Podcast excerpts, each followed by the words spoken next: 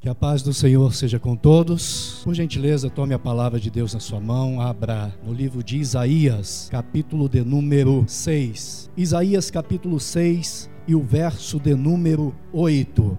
Eu vou ler na minha versão, que é um pouquinho diferente da dos irmãos, é uma versão mais atualizada, pois nós repetiremos na versão dos irmãos. Na minha diz assim: Então ouviu o Senhor perguntar: quem enviarei como mensageiro a este povo? Quem irá por nós? E eu respondi: Aqui estou, envia-me a mim. Na versão dos irmãos, agora todos, vamos lá? Depois disso, ouvi a voz do Senhor que dizia: A quem enviarei? E quem há de ir por nós? Então disse eu: Eis-me aqui, envia-me a mim. Pai querido, nós queremos te pedir que o Senhor continue com a primazia desta liturgia, que o Senhor continue sendo o primeiro lugar aqui. E eu, Pai, quero te pedir em nome de Jesus, porque nenhuma dessas pessoas vieram aqui para ouvir o que eu tenho a dizer, mas todas estão ávidas para ouvir o que tu tens a falar conosco. Então, Pai, anula este que faz uso da voz e vem tu mesmo, pelo teu Espírito Santo,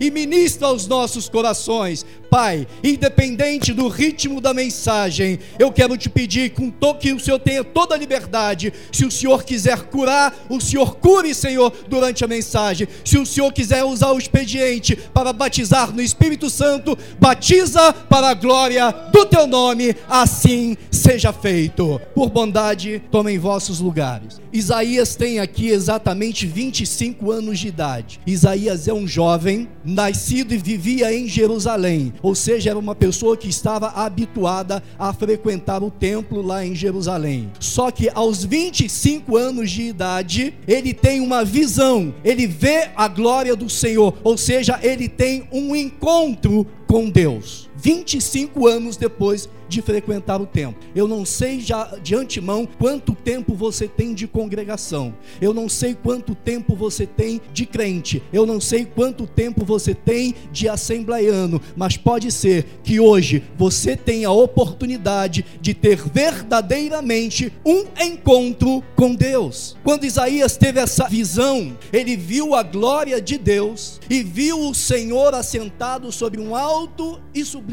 trono e viu seres celestiais voando ao redor do trono com seis asas e adorando a Deus, dizendo: Santo, Santo, Santo é o Senhor dos exércitos. E esta visão, que não foi um delírio de Isaías, não foi uma ilusão que Isaías teve naquele momento, foi algo real, e esta mesma visão foi confirmada cerca de 800 anos depois por João, lá no Apocalipse, e ele registra isso no capítulo 4 do livro de Apocalipse. João teve a mesma visão, viu a glória de Deus, viu os seres celestiais com seis asas ao redor do trono do Senhor, dizendo: Santo, Santo, Santo é o Senhor dos exércitos.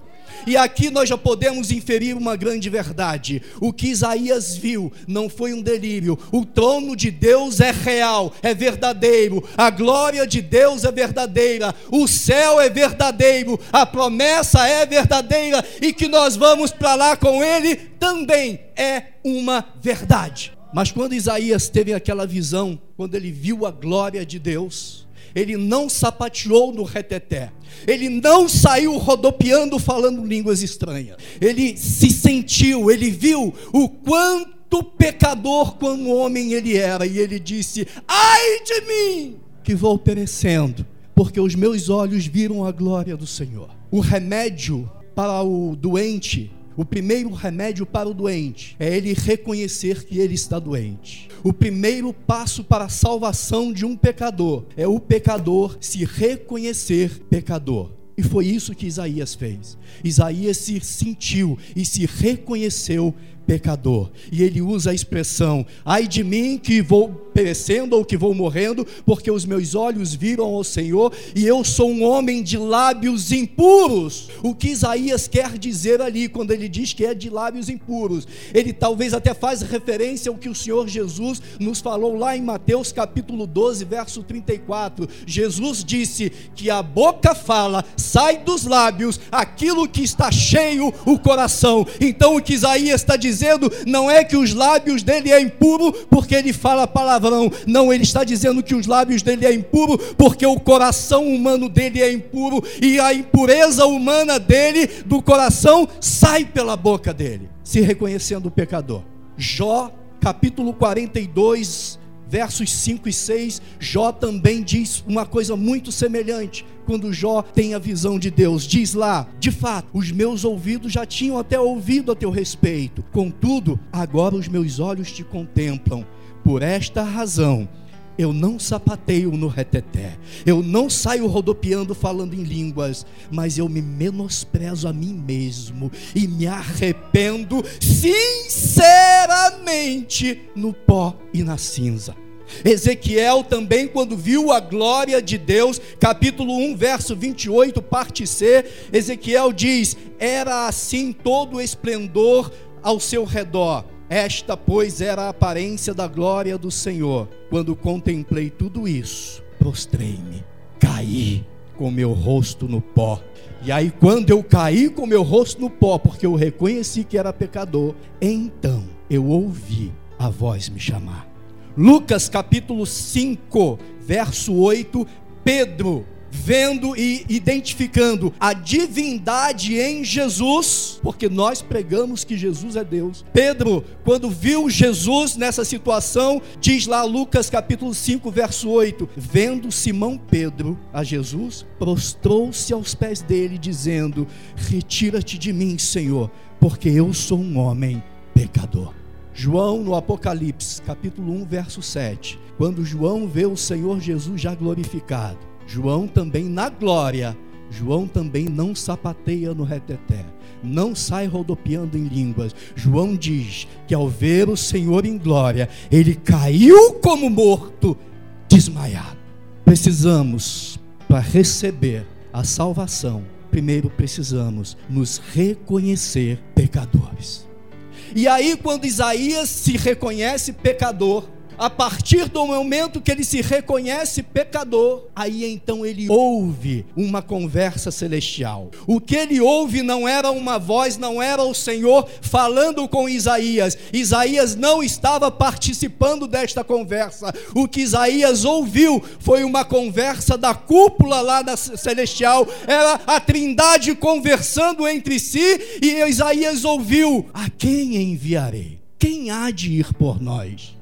E aí Isaías se intromete na conversa e diz: Eis-me aqui, envia-me a mim. E aí tem crente, pastor, tem crente que diz: Ah, eu só faço se Deus falar comigo. Pastor, eu só vou, o senhor está dizendo, mas eu só vou se Deus falar comigo. Deus não falou com Isaías, Deus estava conversando na trindade. A quem enviarei? E Isaías se intromete e diz: Eis-me aqui, envia-me a mim. Se dispõe, se predispõe. Mas o que Isaías não sabia até esse momento era ser enviado para quê, para onde e para fazer o quê. Até esse momento Isaías não sabia.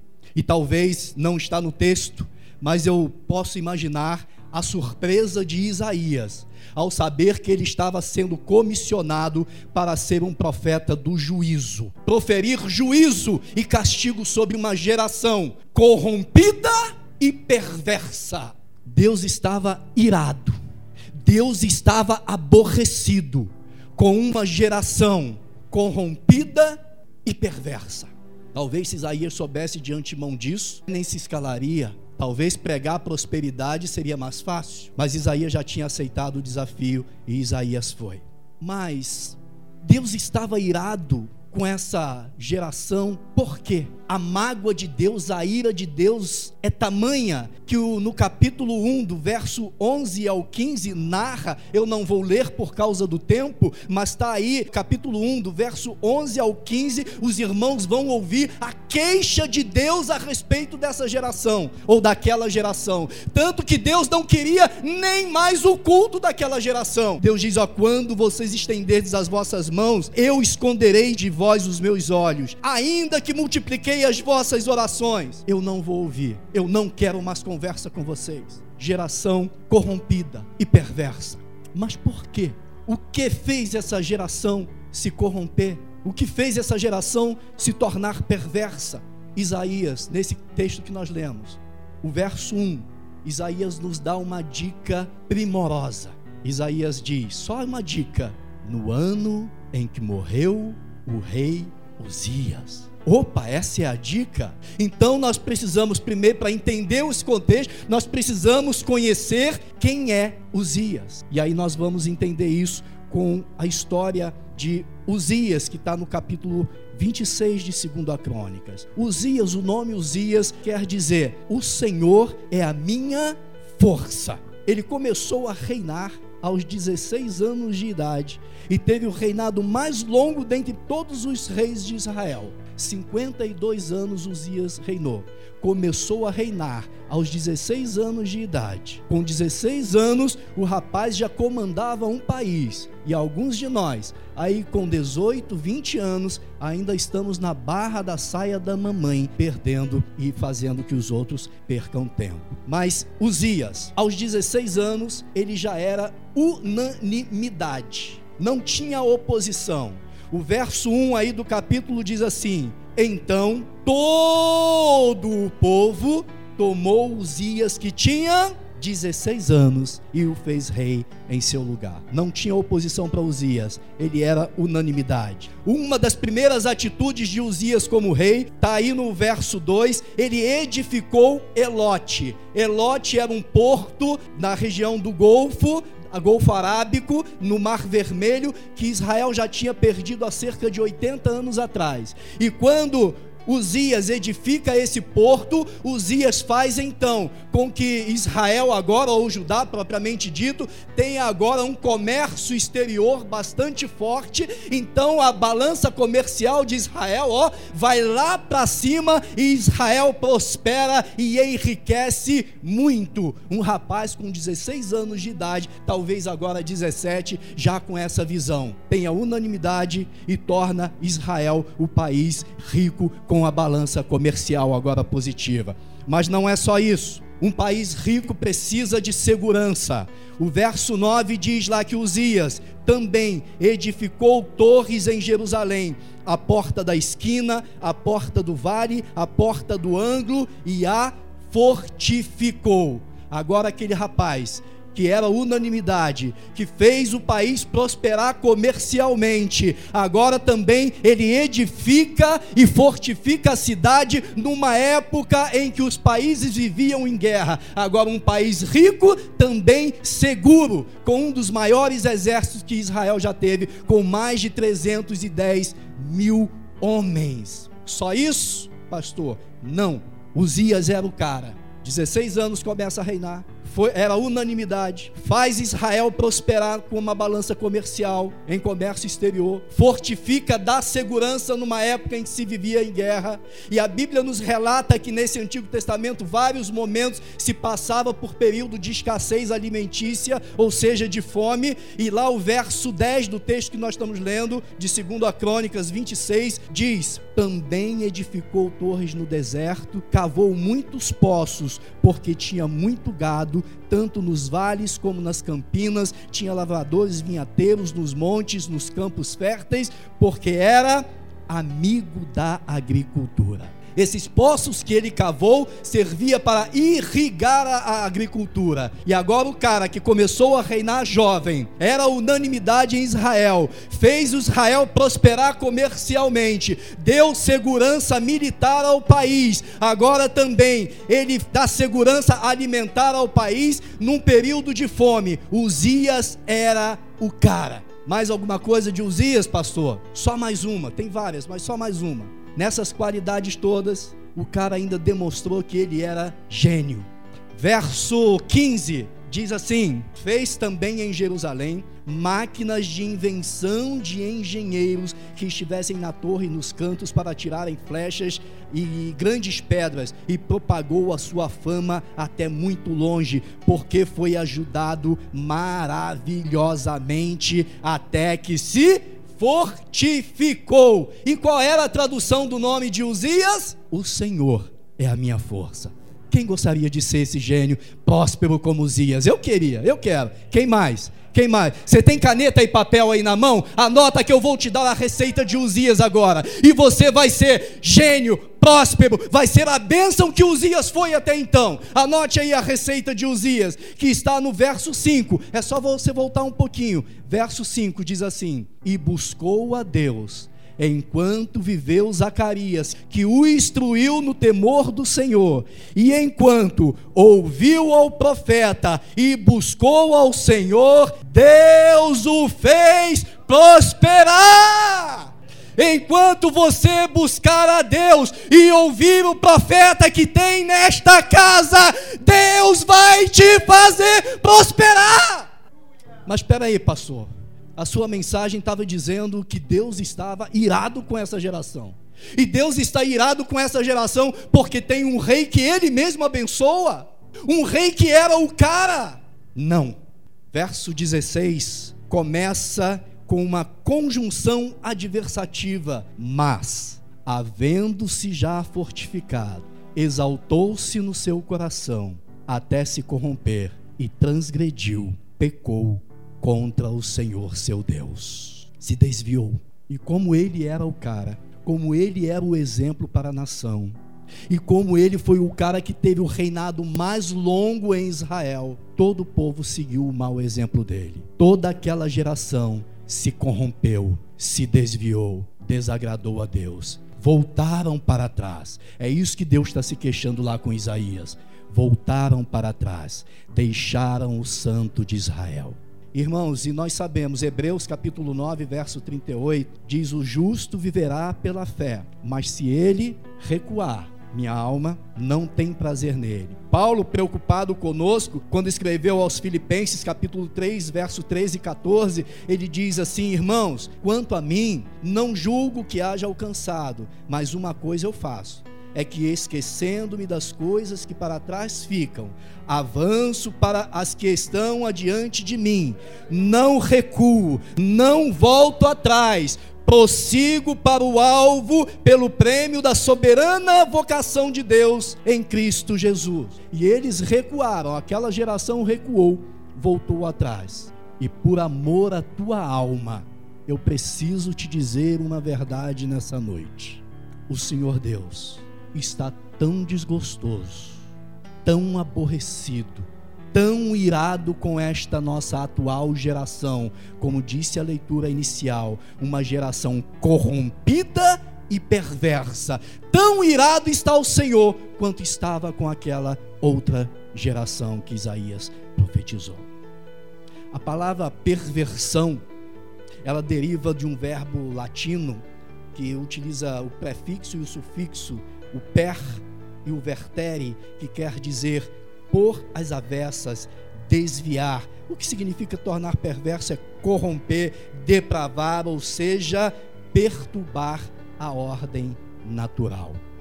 E eu não preciso nem tecer comentário aqui com os irmãos a respeito de como está essa geração corrompida.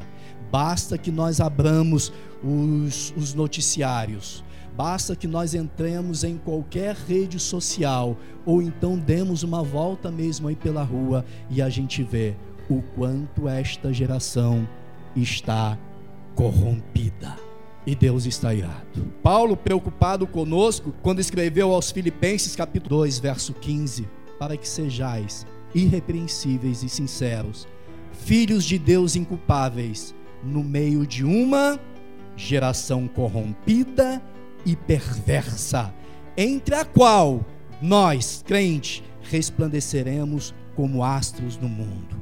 Pedro, na sua primeira pregação, Atos dos Apóstolos, capítulo 2, verso 40, ele dizendo aos judeus, ele diz: "E com muitas outras palavras, isso testificava e os exortava dizendo: Salvai-vos desta geração perversa." Aquela conversa que Isaías ouviu, a conversa da cúpula divina, da tríade celestial conversando entre si, se repete, ecoa. E olhando as gerações futuras e as atuais, no caso, corrompidas e perversa, a cúpula de novo reunida conversando, diz: A quem enviarei? Quem há de ir por nós? Só que dessa vez não tem Isaías, dessa vez não tem Ezequias, dessa vez não tem João Batista, dessa vez não tem nenhum ser humano que possa resolver essa situação.